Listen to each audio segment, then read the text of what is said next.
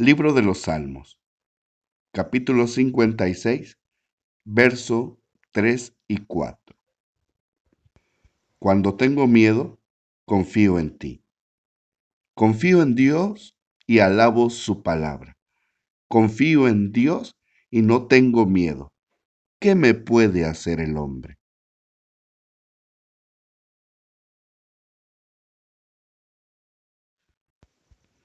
Cada vez que confirmas tu confianza en Jesús, es como si hicieras un depósito en la cuenta del mejor banco que tienes con Él. Es como ir formando un capital para los días de dificultad.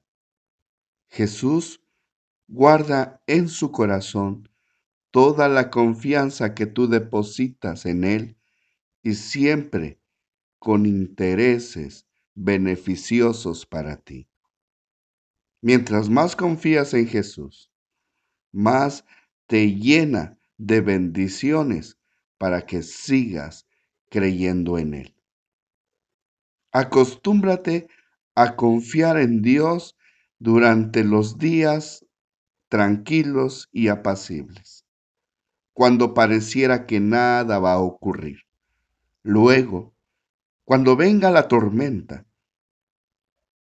aquello que guardaste con tanto empeño, aquella confianza que depositaste en Él, será suficiente para salir adelante.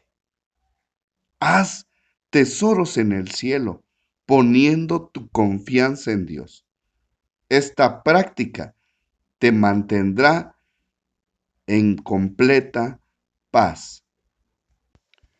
La palabra de Dios dice en Mateo capítulo 6, verso 20 al 21. No amontones riquezas aquí en la tierra, donde la polilla destruye y las cosas se echan a perder, y donde los ladrones entran y roban. Más bien, amontonen riquezas en el cielo, donde la polilla no destruye ni las cosas se echan a perder, ni los ladrones entran a robar. Deja de estar obsesionado por las riquezas materiales.